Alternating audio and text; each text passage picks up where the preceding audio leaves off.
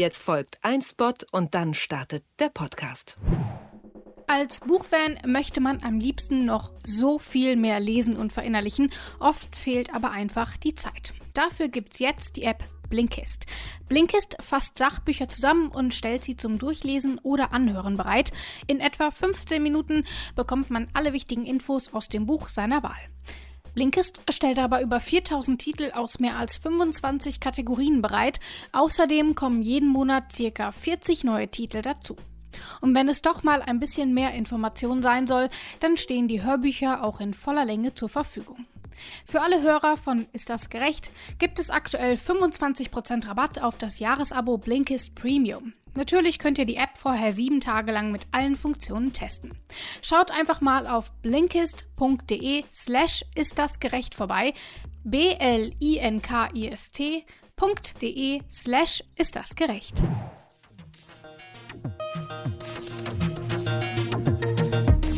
Ist das gerecht? Der Podcast über aktuelle Urteile und Grundsatzfragen der Rechtsprechung mit Achim Dörfer. Hi, hallo und herzlich willkommen zu einer neuen Episode von Ist das gerecht? Mein Name ist Rabea Schlotz und heute wollen wir uns mit einem Thema beschäftigen, das uns auch schon in den letzten Wochen mal beschäftigt hat, nämlich dem Völkerstrafrecht. Anlass ist ein neues Urteil des Bundesgerichtshofs. Also, was ist passiert? Vom Oberlandesgericht München wurde ein Mitglied der afghanischen Armee angeklagt. Er soll gemeinsam mit einem stellvertretenden Kommandeur drei Gefangene bedroht und gefoltert haben. Außerdem wurde ihm vorgeworfen, den Leichnam eines Taliban-Kommandeurs an einem Schutzwall aufgehängt und wie eine Trophäe präsentiert zu haben. Das Gericht spricht ihn schuldig. Schließlich landet der Fall vorm BGH. Was wurde dort entschieden und warum werden Verbrechen, die in Afghanistan begangen werden, überhaupt in Deutschland verhandelt? Darum geht's heute und deswegen begrüße ich jetzt auch Rechtsanwalt Achim Dörfer. Ich sage Hallo Achim und Grüße nach Göttingen. Hallo Rabea und Grüße nach Leipzig. Ein Mitglied der afghanischen Armee wird in München wegen Verbrechen in Afghanistan an nicht-deutschen Opfern verurteilt. Wie wird das Oberlandesgericht da überhaupt zuständig, Achim? Das Oberlandesgericht München ist erstmal ganz generell zuständig, weil wir im Bereich des Völkerstrafgesetzbuches, das es seit 15 Jahren, gut 15 Jahren in Deutschland gibt, im Bereich dieses Völkerstrafgesetzbuches haben wir das sogenannte Weltrecht, also die Delikte, die da genannt sind. Dafür ist Deutschland, wenn es das möchte, äh, im Prinzip weltweit zuständig für diesen eng umgrenzten Deliktkatalog da. Und ähm, dann spielen natürlich praktische Erwägungen eine Rolle, dass die Staaten, die nun die völkerrechtlichen Vereinbarungen unterschrieben haben, um das, dieses Weltrecht dann durch jeweils nationale Gesetze zur Geltung zu bringen, diese Staaten teilen sich das sinnvollerweise dann so ein bisschen danach auf, wer sich gerade auf wessen Territorium befindet. Und hier war es eben so, äh, dass der Angeklagte sich in einem Flüchtlingsheim in der Nähe von München aufgehalten hat zu dem Zeitpunkt, wo er festgenommen wurde. Und damit wurde dann ganz normal das Landgericht München, die Staatsanwaltschaft dort äh, in der Sache erstinstanzlich zuständig. Eine solche Verhandlung wäre ja aber auch möglich gewesen, wenn man den Mann nicht in München als Geflüchteten angetroffen hätte. Eine ähnliche Situation hatten wir ja zum Beispiel auch mit dem Eichmann-Prozess. Adolf Eichmann war im Dritten Reich für die Verfolgung, Vertreibung und Deportation von Juden und Jüdinnen verantwortlich. Verurteilt wurde er aber in Israel. Seine Verteidigung hat sich dann auch darauf berufen, dass Israel überhaupt nicht zuständig sei. Das Gericht hat diesen Einwand allerdings abgewiesen und sich aufs Weltrechtsprinzip berufen Berufen, das hast du ja eben schon angedeutet.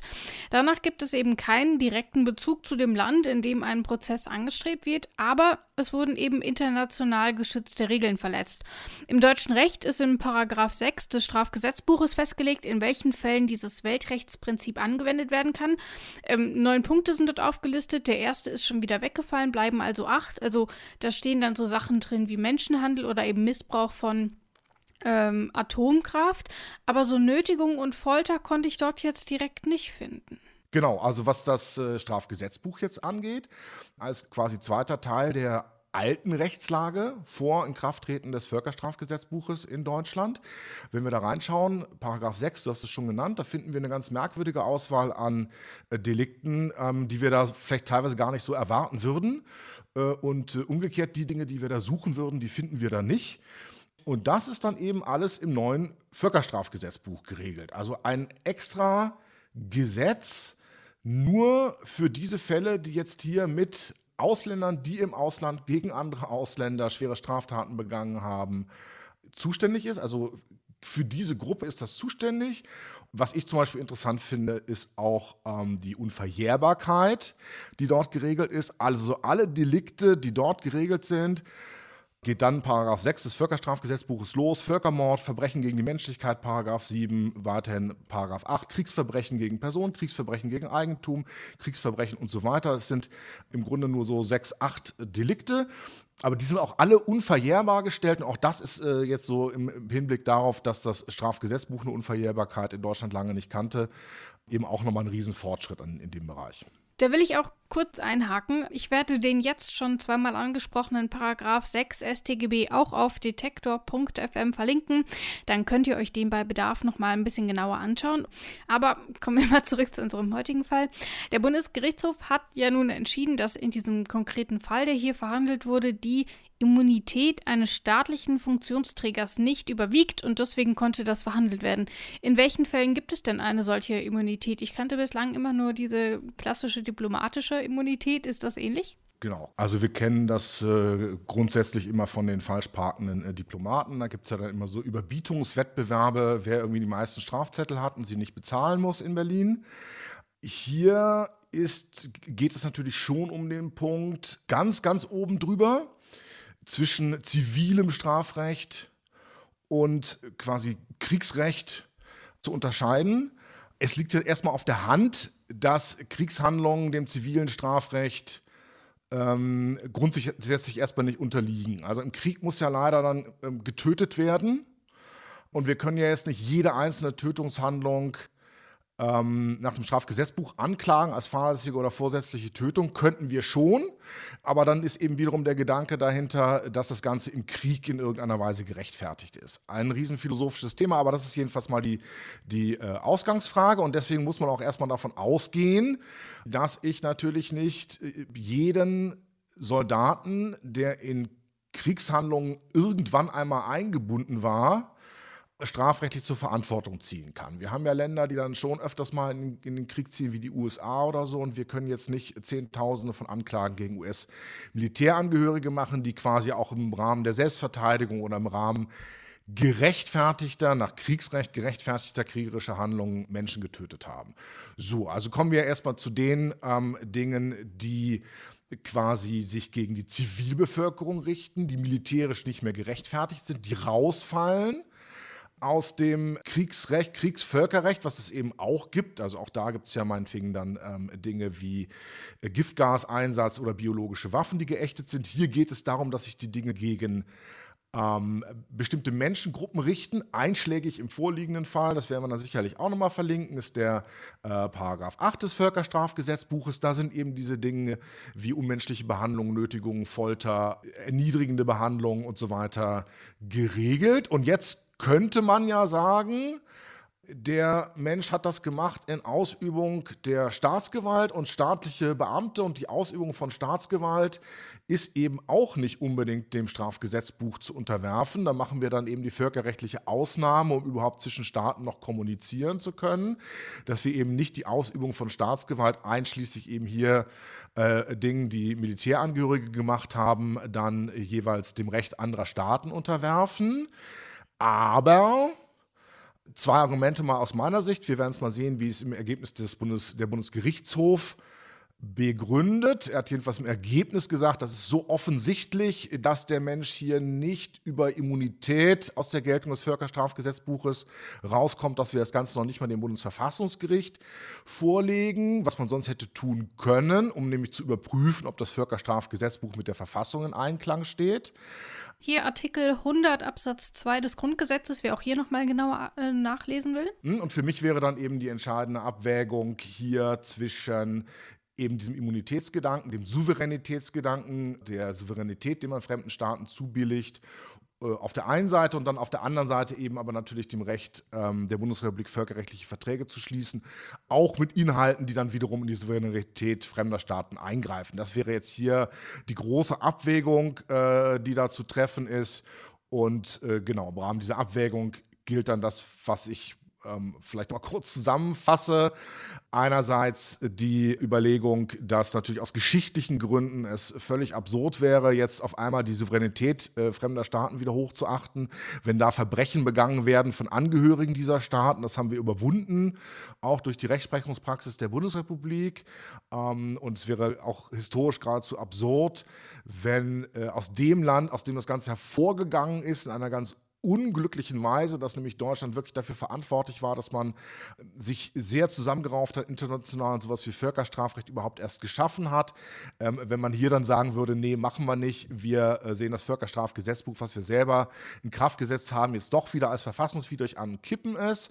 Und Punkt zwei wäre dann eben auch die ähm, Überlegung, jemand, der so auch die Grenzen dessen überschreitet, was man vielleicht den Kriegshandlungen in Afghanistan noch zubilligen würde oder selbst da vermuten würde, so schlimm es dort läuft, dass es eben nicht geht, nämlich getötete Gegner in unwürdiger Weise zur Schau zu stellen. Also jemand, der das tut, der handelt dann irgendwann eben nicht mehr amtsmäßig, sondern quasi als Privatmann. Und auch da äh, würde man sagen, das ist ein klares Argument, dass jetzt hier eine Immunität oder eine ähm, Schutz vor Strafverfolgung, weil er in irgendeiner Weise staatlich gehandelt hat, ihn nicht schützen kann. Du bist ja eben auch schon auf den Artikel 100 Absatz 2 eingegangen. Hier vielleicht zur Erklärung, was drin steht. Ich zitiere mal kurz. Ist in einem Rechtsstreite zweifelhaft, ob eine Regel des Völkerrechts Bestand des Bundesrechts ist und ob sie unmittelbar Rechte und Pflichten für den Einzelnen erzeugt, so hat das Gericht die Entscheidung des Bundesverfassungsgerichts einzuholen. Das ist hier nicht passiert und diese Entscheidung wurde ja dann auch vom BGH so bestätigt bestätigt. Es gab einfach für alle Beteiligten keine Zweifel. Aber der BGH selbst schreibt ja auch, ich zitiere nochmal, die Entscheidung bedeutet über den Einzelfall hinaus, dass die Verfolgung von Verstößen gegen das Völkerstrafgesetzbuch durch deutsche Behörden und Gerichte in Fällen wie dem vorliegenden weiterhin rechtlich möglich ist weiterhin rechtlich möglich, schreiben die. Also ist ja anscheinend schon vorher vorgekommen. Wie häufig passiert sowas denn? Überraschend häufig, also jedenfalls hat es mich überrascht. Ähm, nachdem ich mich ins Thema eingelesen habe, bin ich an doch allen Ecken und Enden auf ähnliche Verfahren gestoßen. Wir haben ja äh, auch jetzt zeitgleich ein recht spektakuläres Verfahren gegen ähm, Vater und Sohn die in ähm, Syrien für den IS tätig gewesen sein sollen, die in Berlin angeklagt sind unter hohen Sicherheitsbedingungen, ähm, wo wir dann eben auch die Situation haben, so wie hier, dass wir im Rahmen der zu uns gekommenen Menschen mit Fluchterfahrung natürlich, wie zu jeder Bevölkerung es gehört, auch äh, ein paar Kriminelle gekriegt haben, aber es sind eben auch sehr viele Zeugen dann entsprechend eingewandert. Ähm, und äh, auch da hat man eigentlich eine ganz gute Zahl an Zeugen. Das ist dann immer relativ schwierig zu würdigen ähm, weil man es, beklagte sich auch der Verteidiger in Berlin, natürlich nicht kontrastieren kann mit objektiven Beweismitteln, weil die sich dann halt in Syrien, im Irak, äh, in Afghanistan oder sonst wo befinden. Und ähm, wir haben eben tatsächlich auch sogar schon mal in München, vom OLG München, äh, andere Verfahren äh, zu Afghanistan gehabt. Also da passiert einiges und ich finde es großartig. Also, äh, so sehr ich mich äh, dann sehr, sehr beklagt habe in unserer Sendung, die wir äh, gemacht haben, ähm, über das äh, Völkerstrafrecht in Deutschland, über die ganz schleppende äh, Aburteilung der Nazi-Verbrechen nach 45, finde ich es doch hier echt spannend. Ähm, bei dem Aufwand, der hier betrieben werden muss, dass es doch äh, ja so mehrere Handvoll Verfahren mindestens mal gegeben hat oder gerade gibt. Wir hatten ja auch andere Fälle. Ähm, ich will jetzt nicht nur die nehmen ähm, vom IS, und sieht es wieder so aus, als seien da Muslime nur eingebunden. Natürlich gibt es auch irgendwelche Neonazis, die dann meinen, sie müssten in irgendwelchen kriegerischen Auseinandersetzungen irgendwo in Südamerika oder so teilnehmen. Oder in Südafrika gab es sicherlich auch Söldner aus Deutschland. Also ein ganz klares Signal, ihr müsst damit rechnen, dass das auch wirklich angeklagt wird bleibt ja aber die Frage offen, was der BGH dann hier entschieden hat, ähm, wenn es im Grunde schon im Vorfeld klar war, dass solche Verfahren weiterhin, äh, wie der BGH ja selber schreibt, möglich sind. Woran liegt's?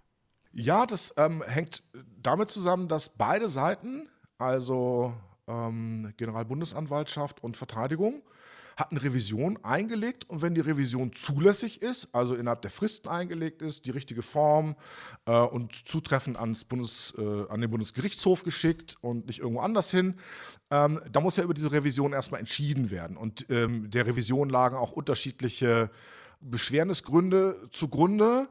Ähm, von Seiten der Verteidigung wurde eben wieder damit äh, argumentiert, ähm, Deutschland sei hier nicht zuständig, aus den jetzt von uns hinlänglich diskutierten Gründen.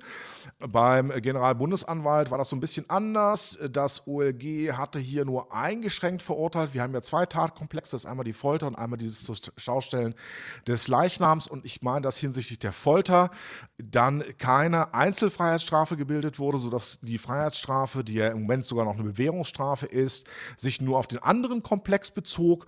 Und ähm, das sagte nun der Generalbundesanwalt, ist zu wenig. Es muss auch wegen des anderen Tatkomplexes verurteilt werden. Und in der Tat, ähm, das ist auch das Ergebnis jetzt der Revision vom BGH gewesen, zu diesem Punkt, der ja auch auch nicht ganz unwichtig ist, also mehr strafrechtliche Routine, aber auch nicht ganz unwichtig. Die haben gesagt, tatsächlich, doch, doch, also ihr müsst schon auch mal eine, eine Strafe auswerfen hinsichtlich des anderen Komplexes, aus diesen beiden Komplexen dann eine Gesamtfreiheitsstrafe äh, bilden. Also es kann schon sein, ähm, dass wenn die Sache jetzt zwingend ans OLG wieder zurückgeht, aufgrund der gewonnenen Revision der Anklage, dann auch noch eine höhere Strafe rauskommt als bisher. Das heißt, in diesem konkreten Fall wird es auf jeden Fall nochmal ähm, ein neues Urteil geben, weil eben nochmal an das Urteil an sich ran muss, nicht aber an den Schuldspruch. Das war's für heute. Ich bedanke mich erstmal bei dir, Achim. Ich danke dir, Rabia. Ich will aber auch noch einen Ausblick auf die nächste Folge wagen. Dann nämlich beschäftigen wir uns mit einem Vorstoß, dass Mordangeklagte in Zukunft nur noch vorläufig freigesprochen werden könnten. Ähm, bislang ist es ja so, wer freigesprochen wird, kann wegen des gleichen Delikts nicht noch einmal angeklagt werden. Das könnte jetzt in Mordsachen aufgehoben werden. Woher der Vorstoß kommt und ähm, ob der eigentlich rechtlich so tragbar ist, das besprechen wir nächste Woche. Natürlich stellen wir auch die Frage, ist das gerecht?